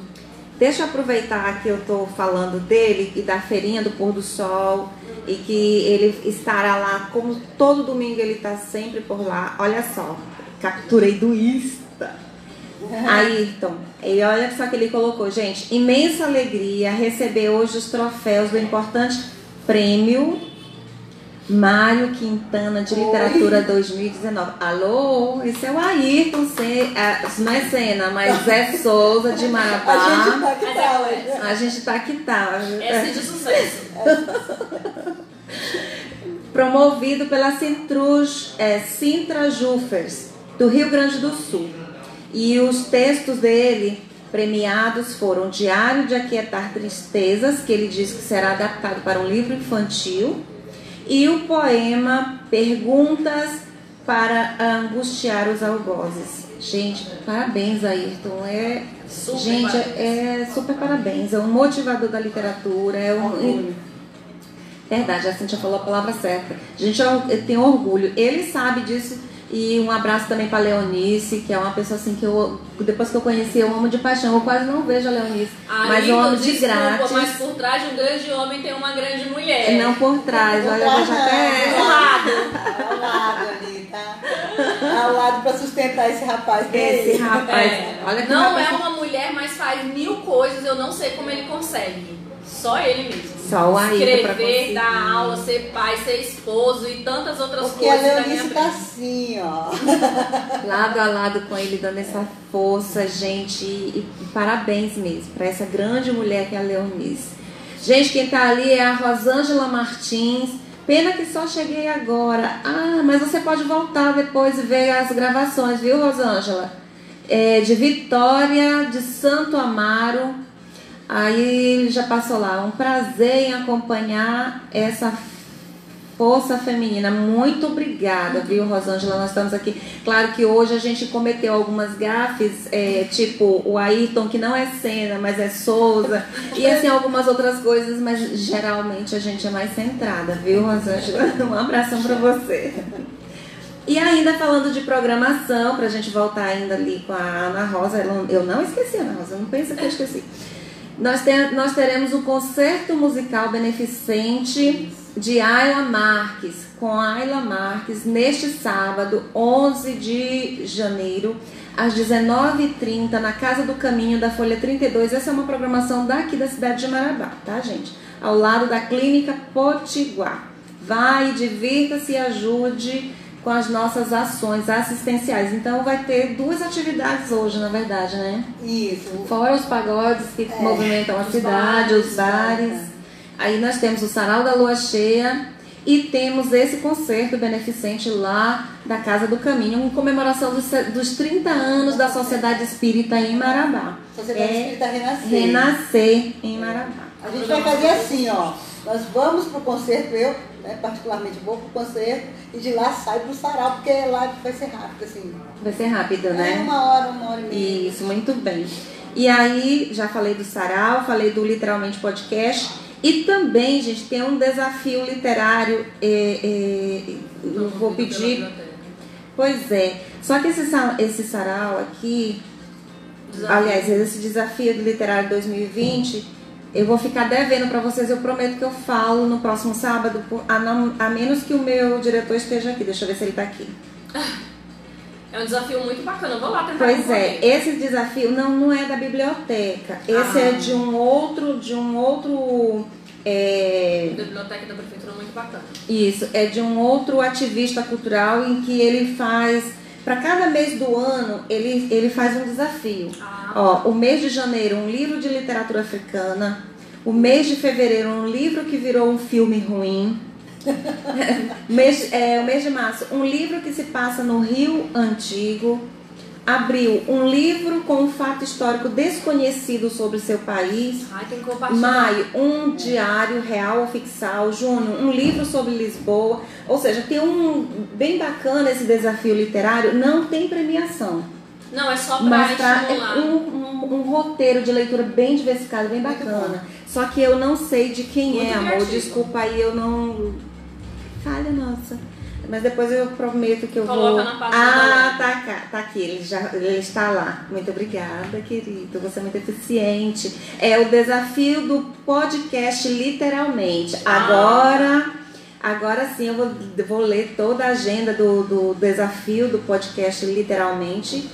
Que ele é esse, esse desafio todo mês do ano de 2020 você será convidado a fazer uma leitura específica. Não tem premiação, é como se fosse uma espécie de roteiro de leitura. E achei muito interessante porque ele faz um passeio por diversos temas. Nós paramos em junho, né? Um livro sobre Lisboa. O mês de julho, a proposta, um livro de um autor que tenha sido preso. Agosto, um best-seller tosco. nome pra todos aí. Marcela tosco é ótimo. Tosco. Setembro. O lá foi preso e fez um livro. Publicou um livro. Setembro, um livro sobre máfia, tráfico e milícia. Fácil. Fácil. Outubro, um livro soviético. Fácil, Tranquilo. super fácil. Novembro, um livro vencedor ou um autor. Ah, Aí, Vai, então Souza. Pronto. Ve- é, é, novembro, um livro vencedor ou um autor do, do prêmio Oceanos, Camões ou Saramago. Essas premiações aí. Ah, tá. Específico. É específico. Mas temos, temos Temos. vários. E o mês de dezembro, livros obrigatórios. Ga- é, Gabriel escolhe Lexo Familiar, da Natália Ginsburg, e Rafael escolhe o Jogo da Amarelinha, de Júlio Cortázar. E esses aí são as sugestões, ou seja, Jogo da Amarelinha. é Jogo de Amarelinha, do Júlio Cortázar também já li, é ótimo. Muito bom. E o, Gabriel. é, o Gabriel escolhe Lexo Familiar, da Esse. Natália Ginsburg. Esse eu ainda Mas não li. ser muito bom, porque Lex familiar, né? É, esse eu ainda não li. Então tá aí o desafio literário do podcast literalmente para 2020. Um roteiro muito, muito bacana. E obrigada aí, tá, Abílio? Eu realmente tinha passado, batido. E aí eu vou voltar. Ele tava lá, hein? Deixa, amor. Gente, tá ali, ó. Abílio Pacheco. É meu diretor. Ana Rosa, quais são as temáticas que mais têm, aparecido, que vocês têm debatido no, no, no Apenam, pensando no manhã? Então, como a gente falou, tem uma abertura bem grande, né? Então, é, por exemplo, estava falando sobre o. o é, a, a gente estava falando sobre algumas coisas que a gente já trouxe. Por exemplo, a gente já trouxe as mulheres leitoras aqui de Marabá, a gente já trouxe o. Já trouxe escritores da região, O Ayrton. o Ayrton já teve aqui, Olha, né? Nordeste, É. Mulheres na ciência. já teve Que mulheres na ciência. várias mulheres de todos os lugares. Várias mulheres, inclusive a Aline. Mas aí também, é, realmente, a Joyce que foi minha professora daqui da Unifespa, que é, que tá em Belém, que já teve várias vezes nos Estados Unidos, aí tinha, teve meninas, é, realmente teve uma diversidade bem né? grande. Foi bem... Teve, teve vários lugares do Brasil, não foi só na região amazônica. É, do Brasil que estão fora também, então foi bem, foi bem, bem variado. Então, realmente é uma diversidade bem grande, como eu falei uma vez. Sobre as abelhas também, né? É, a gente está com bastante é, coisa sobre movimento é, indígena, então teve nos, ah, com os indígenas Chicrinho, já teve lá dentro da aldeia, já tiveram alguns indígenas Caiapó que participaram, o Becunu, que é nosso parceiro, um grande amigo nosso, vai estar por aqui por Marabá, segunda. Olha, bacana. É, então tem bastante coisa. E inclusive, por exemplo, hoje faz um ano de Brumadinho, né? Já teve sobre mineração predatória. O que eu acho que é importante também, assim, a gente realmente traz é, pessoas da área. A gente não é pessoa, é, não são pessoas aleatórias que vão falar sobre algo que acham bonito, né? É, realmente, gente, quando a gente vai falar sobre é, sobre mineração predatória, por exemplo, foi um dos episódios mais completos que a gente fez. Teve desde engenheiro, teve desde pessoal do, do MAN, do minera, de, enfim, teve gente de várias frentes diferentes. Então, foi um episódio bem. Teve já de mulheres, eh, por exemplo, sobre parto humanizado, já teve, que é um episódio também que eu gosto bastante. Então, tem uma variedade bem grande, assim. O feminismo institucional, né? Que eu lembro daquela moça que. com a Aline Hack, É. que é do podcast Olhares, que também é um podcast que sempre valoriza as mulheres podcasters. Um abraço para a Aline, lá de Brasília. É, então, realmente já teve podcast, por exemplo, sobre. é, desde sobre questão imigratória, questão na Alemanha, teve uma amiga minha que é portuguesa, que mora, que cresceu na Alemanha, que é, na verdade é meio portuguesa, meio alemã, que trabalha com questão é, de refugiados lá, trabalhava na época com refugiados no estado que mais recebe, recebeu refugiados na Alemanha. Então realmente tem uma, uma, Um leque. um leque bem grande. E sempre é, a gente evita muito trazer coisas. A gente tem que ser crítico com as coisas, ser construtivo, mas é, é pensando no amanhã que a gente vai criar para melhor. Então é um, é, é um podcast voltado para para reflexão, para o que, que a gente pode fazer bem, vamos, vamos fazer junto. Então não é, é, não é algo só reclamando da vida, porque tem. Muito, pelo contrário, né? É refletir as, e propor é as possibilidades, né, o que, Aline? que a gente pode fazer. E aí eu também, por exemplo, você falou sobre. Uma coisa que eu acho interessante, vocês estão falando sobre quem faz o financiamento aqui. E a maioria dos podcasts não são financiados ou são financiados só com os ouvintes. Então, por exemplo, tem podcast que ganha é, uma, valores altos, assim. Tem é, algumas plataformas, por exemplo, é, o Padrim, a gente está no Padrim, tem o PicPay, tem algumas plataformas, é, Patreon, que o pessoal que está fora do país, que são plataformas que você pode doar mensalmente. Então, geralmente não tem uma pessoa só que patrocina, mas várias pessoas. E eu acho que está faltando essa cultura aqui no norte, assim, porque eu vejo muito forte, por exemplo, é, inclusive eu tô com é, a, a camisa do projeto Mecangacha, que é o projeto de abelha que a gente está desenvolvendo com os Caiapó, que foi financiado e a grande maioria dos financiadores foram de São Paulo, assim, Olha é, só, bacana, né? bem, é, assim, bem maior. E aí eu fico, pô, cadê o pessoal do norte? Vamos ajudar também. Vamos construir, né? vamos construir, construir a cultura de crowdfunding, de, de, é, de financiamento compartilhado e tal. E entender por que, que, por que, que isso é interessante, por que, que é interessante a gente ter pessoas que fazem a cultura desvinculadas com os financiadores maiores. Então, não é que não seja válido o pessoal que tem um financiador só, uma empresa é, que financia, mas é também interessante a gente ter um pessoal que faz o que está fazendo de uma forma independente. Então, por exemplo, eu tenho controle total sobre o meu conteúdo. Então, sou eu quem, por, por mais, por exemplo, que venha outra pessoa que vá fazer algo, por exemplo, pessoal, eh, já tiveram alguns episódios com participação de gente de fora, né? Hum, eh, Por exemplo, a a mamãe que, a Cíntia que foi A mamãe.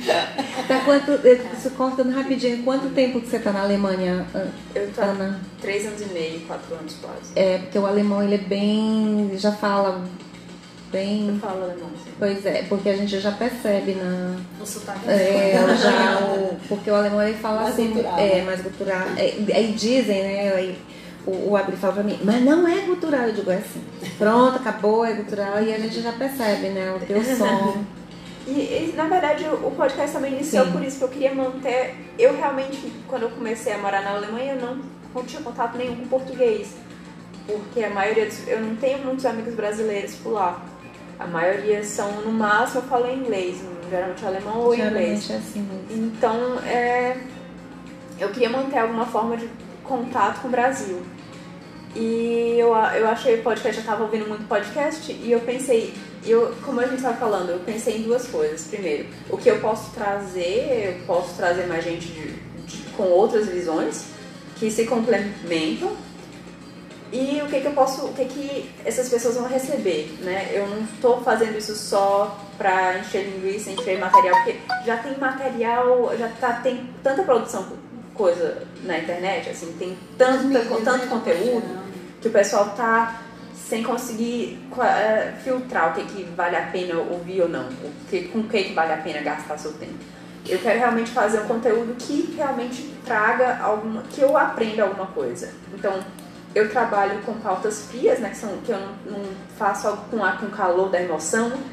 É, teve um só que foi compartilhado sobre o caso da Marielle, que foi, não foi um episódio só meu, foram de várias pessoas que a gente fez em grupo logo depois do acontecimento, que também é, a gente sabe que tem muitos uh, assassinatos em todo o Brasil e a gente está na região do Pará que tem muito Exatamente. mais. E, é, que na verdade a gente também devia é, e que o que acontece, o que movimenta mais ainda é o que acontece, Acontece lá fora. né? Lá, lá no Rio é o que movimenta mais o pessoal, apesar de a gente estar sempre acontecendo aqui. Há pouco tempo, inclusive, eu fiz só uma entrada sobre o caso do Paulo Paulino Guajajara com é, com um indigenista que trabalhava muito amigo dele, é, que foi inclusive num podcast que foi feito especialmente para o pessoal que é, fez o financiamento coletivo do projeto Mecangate, que foi é, sobre é, cineastas indígenas. Então é, eu abri a entrada dele, foi com o Paulo Paulino, é, com, com um indigenista que é muito amigo do Paulo Paulino, falando sobre essa questão. Então realmente tem um, uma diversidade bem grande, sempre trazendo casos que são realmente importantes. É importante a gente produzir cultura e é importante a gente ver a diversidade na produção de cultura. É importante a gente ver que tem gente de várias frentes diferentes produzindo cultura e inclusive é indígena. Então realmente teve é, indígenas de várias, é, desde a Bahia, é, daqui do, uh, do Pará, do sul do Pará, os Caiapó, teve Teve de Minas, teve de Minas, claro. É, o meu amigo, o Edgar, Recol, que já esteve no podcast maior. Ele é uma pessoa fantástica, que inclusive. Teve aqui em Marabá, no Já encontro teve, é, teve aqui. teve aqui no encontro de Marabá, exatamente. Então, realmente, ver como, como esse pessoal do movimento indígena está realmente junto, se conecta bem e se conhece e, e é muito aberto. E eu acho interessante também porque pessoal fala, ah, não, que é mais difícil entrar em contato, é, é tão longe para eles, né, como se fosse muito longe, trabalhar com o pessoal do norte, não conhece muito. E a verdade é que é, eu acho trabalhar com o pessoal daqui tão mais, tão mais fácil, né? Então, assim, eu, eu, às vezes eu me irrito com algumas coisas do pessoal do Sudeste. Aí, ó, tá fazendo aí a. Mas, Fica aí a, a dica.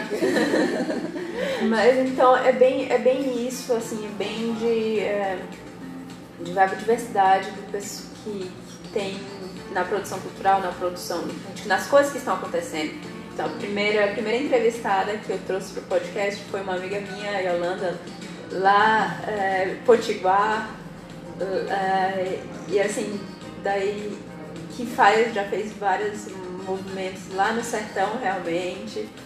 E, então tem, tem de vários lugares diferentes, sempre o pessoal que tá na, colocando mão na massa e fazendo coisas interessantes. E no encontro que teve em Paris, Ah, sim, já teve. É, o Drauzio como- Varela. É, já teve o Drauzio Varela no podcast. Olha do- só, gente. Teve Vão lá, famoso, gente, curtam o. Apenan. Tá só um famoso. O Apenan tá, tá bombando aí, gente. É, porque os, os brasileiros na Europa, eles têm. é, os estudantes brasileiros têm um grupo Brasa, que chama, na verdade, começou lá no- nos Estados Unidos, que inclusive eu já trouxe uma das pessoas que começou, é, foi a Débora.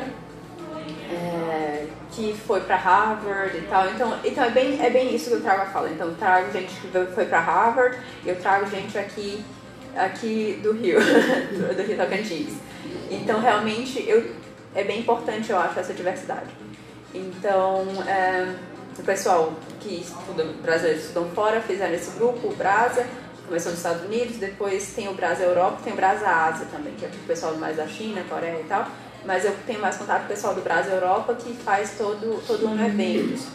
O do ano, do ano retrasado agora, né, de 2018, foi com Drauzio Varela, com Gregório Vivier, é, Juju, é, enfim, teve uma gama de gente é, que, que aí eu peguei algumas falas, é, o Pedro Henrique é, de Cristo também, é, enfim, teve bastante gente e a gente selecionou algumas falas e ficou um episódio bem, foram dois episódios na verdade.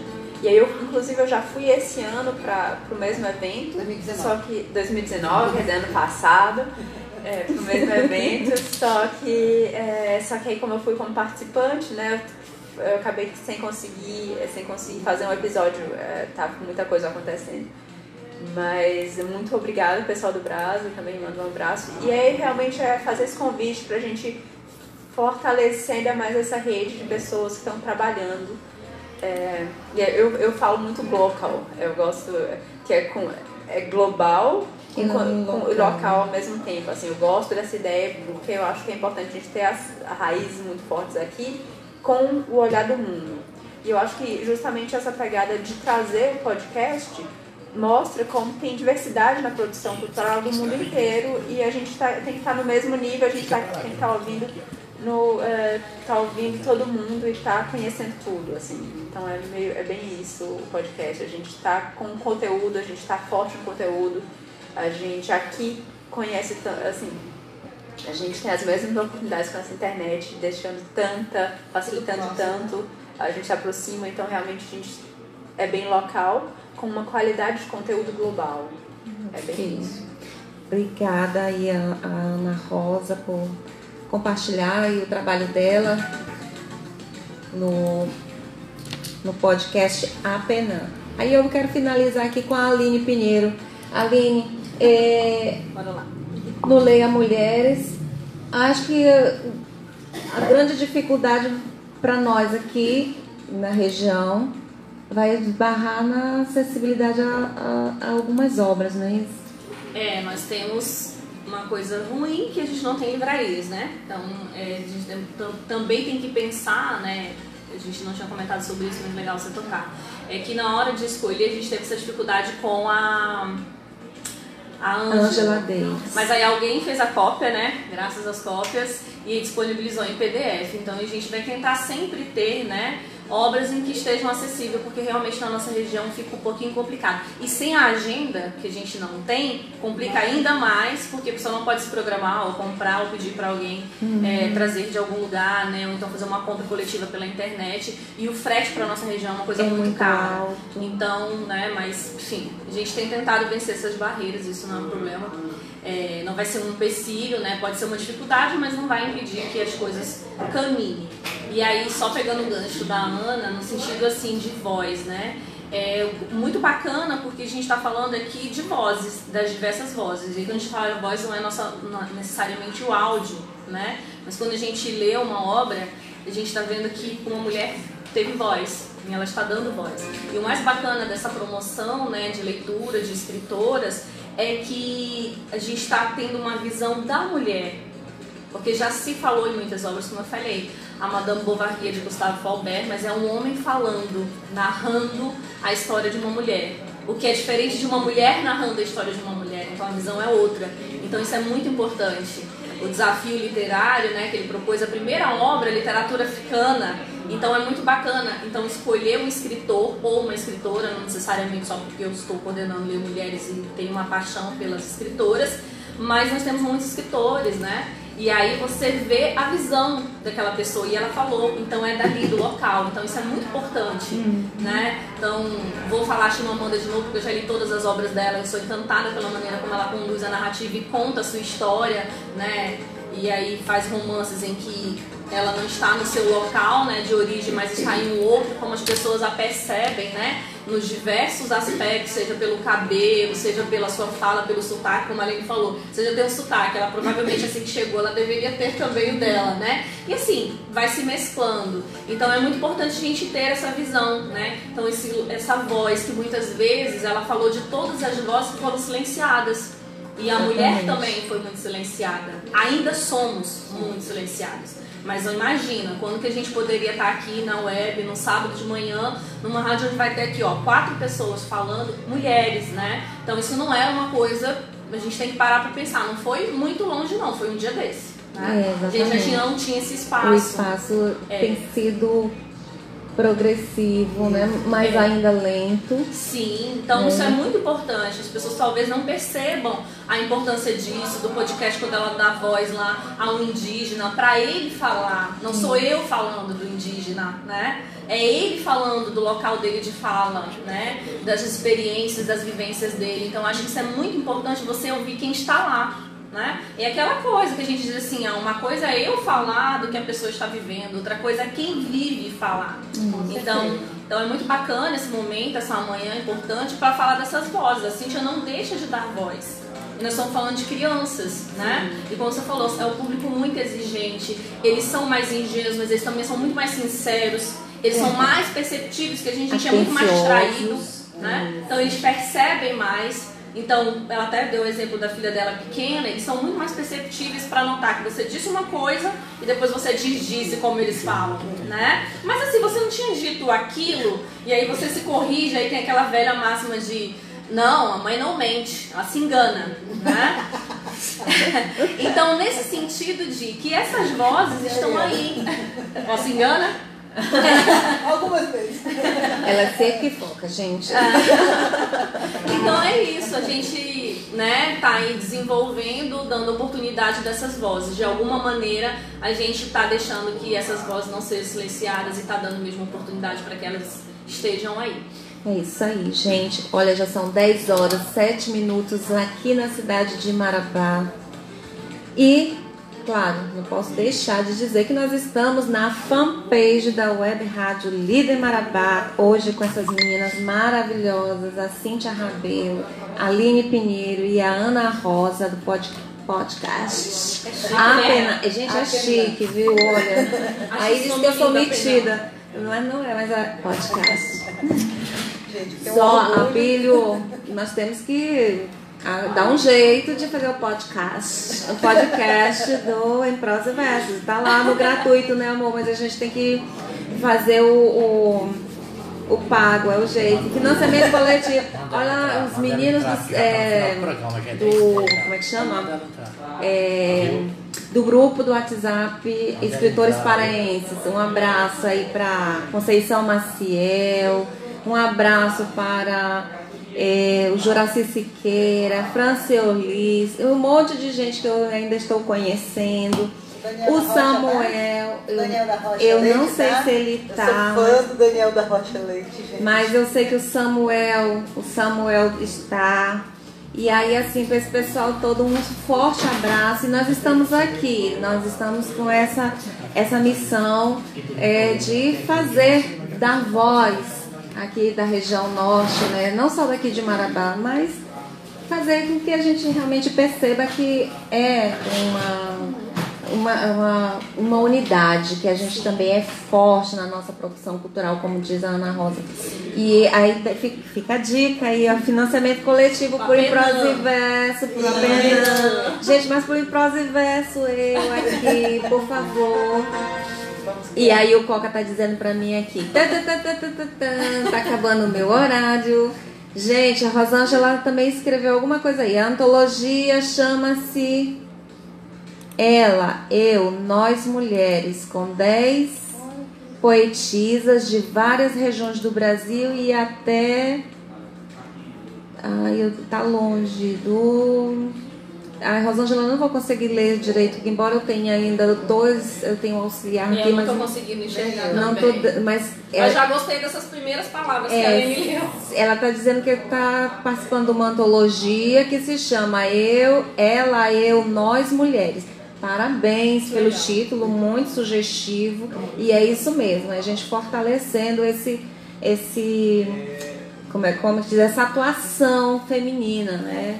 E aí a gente vai finalizar aqui com a Cíntia, para a Cíntia é, dar o recadinho dela, para a gente finalizar. Lembrando que amanhã tem Pé de Palavra na biblioteca Orlando Lima Lobo, com todos os que estão, os formandos, né, da, das mais na pós-graduação de contação de história.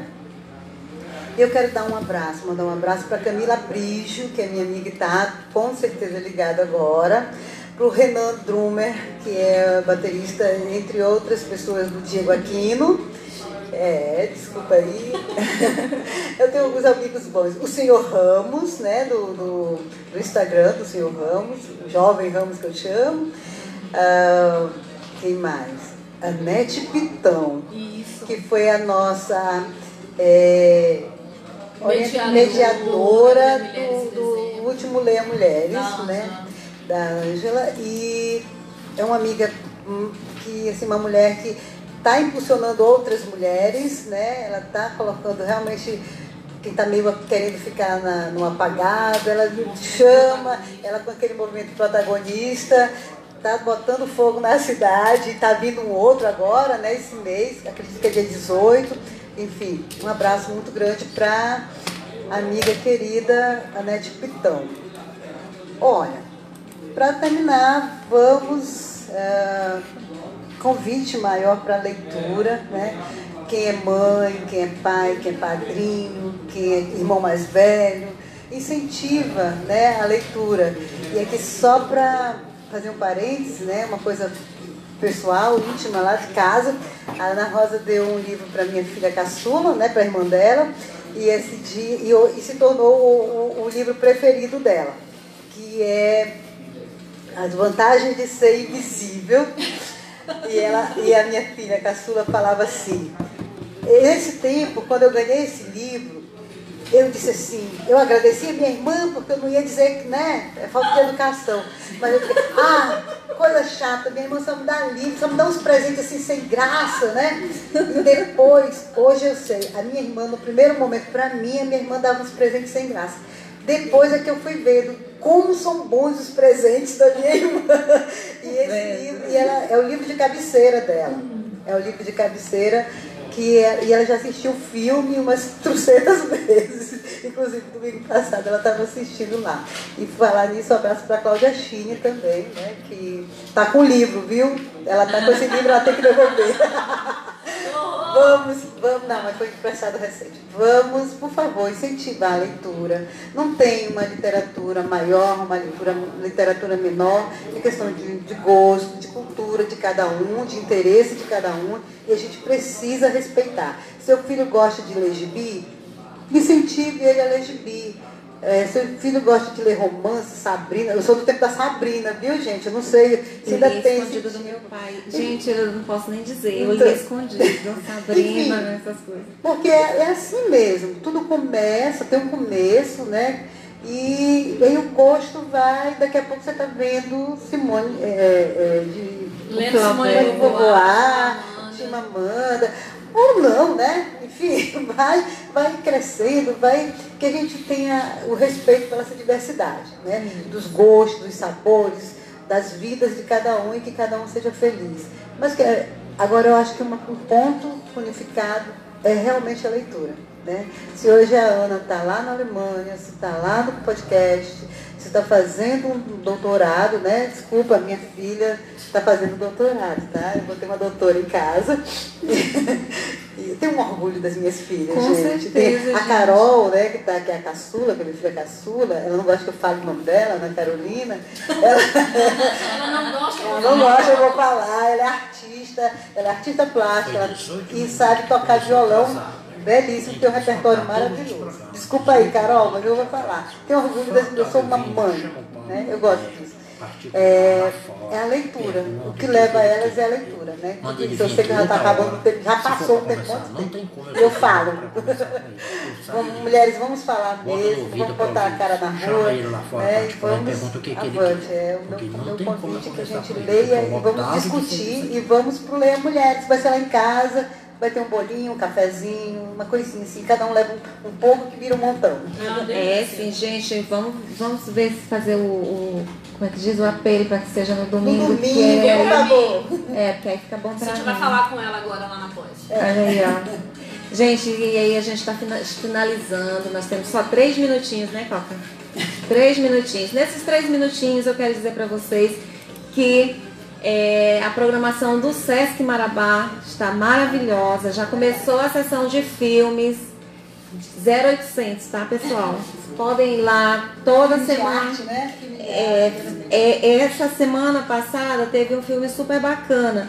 É, e agora do dia 16, às 19 horas, vai ser A Filha de Ninguém. Tá? É, um, é uma sessão de. Esse mês acredito que foi divulgado é, os filmes chineses. Sim. É, chineses? Não, é coreano. Coreanos, isso, obrigada, coreanos. Então, pois é, é porque é muita programação. Mas aí você vai lá no dia 16, a entrada é franca, a filha de ninguém, tá certo? Às, às 19 horas, Deixa eu ver um aqui, às arte, 19 é porque horas. Tá fora do circuito comercial. fora do circuito, é verdade. E aí o Zumar, um abraço pro Zumar de Nazaré, que esteve aqui conosco falando, so- falando sobre o Sesc Marabá. E aí ele me mandou os flyers de divulgação. Gente, já está aberto inscrições para o curso de inglês, é, teclado, violão e teclado. E aí a Balé. isso, balé. E aí tem a programação cultural que é a sessão de filme, certo? A próxima sessão será do dia 16 de janeiro e às 19 horas. O nome do filme é A Filha de Ninguém. Então você está convidado a participar dessa programação. Gente, um abração para todos vocês que estiveram aí conosco. Nosso Prosa e Verso está chegando ao final. Que pena. Queria conversar mais com essas meninas. Que pena. Coca, acabou, Coca. A culpa é do Coca. Gente, alguém tem que ter a culpa. E a culpa. A, a culpa é a. É outro meme. A culpa é do Coca. Um abração para você que está aí do outro lado, assistindo o nosso programa, compartilhando. Muito obrigada por sua audiência. Abraço a todos os escritores escritoras daqui do nosso, nosso estado do Pará e demais regiões onde chegar o, o Em Prosa e Verso. Um abração para você. Compartilhe, incentive. E tá aí, eu amei a dica da Ana Rosa. Gente, é, nós temos patrocínio para o mês de janeiro de 2020, mas a partir de fevereiro, é, você sinta-se tocado. Brincadeira, mas falando sério, né? Vamos patrocinar a cultura. E aí a gente está aqui, a gente fala sobre aquilo que realmente nos, nos engrandece, do que nos nos fortifica e que solidifica uma, uma luta, principalmente feminina, né? no espaço feminino de leitura, não é só dentro de casa. E aí o Coca tá me lembrando mais uma vez que tá chegando ao final do programa, já chegou ao final do programa. Mas eu ainda vou continuar falando aqui para vocês. Muito obrigada, Sérgio Beija-Flor Poeta, lá de Munique, na Alemanha, brasileiro como nós, mas grande incentivador da cultura e da arte. E nós estamos na fanpage da Web Rádio Líder Marabá. Nós somos líderes de audiência porque você está aí do outro lado, nos ouvindo, compartilhando. Muito obrigada por sua audiência. E esse foi mais um Prosa e Verso, nessa manhã de sábado, 11 de janeiro de 2020, com apresentação minha, Lene Souza, e direção de Abílio Pacheco. Nós nos encontraremos no próximo sábado. Tchau, tchau. Web Rádio Líder. Tá na web, é líder.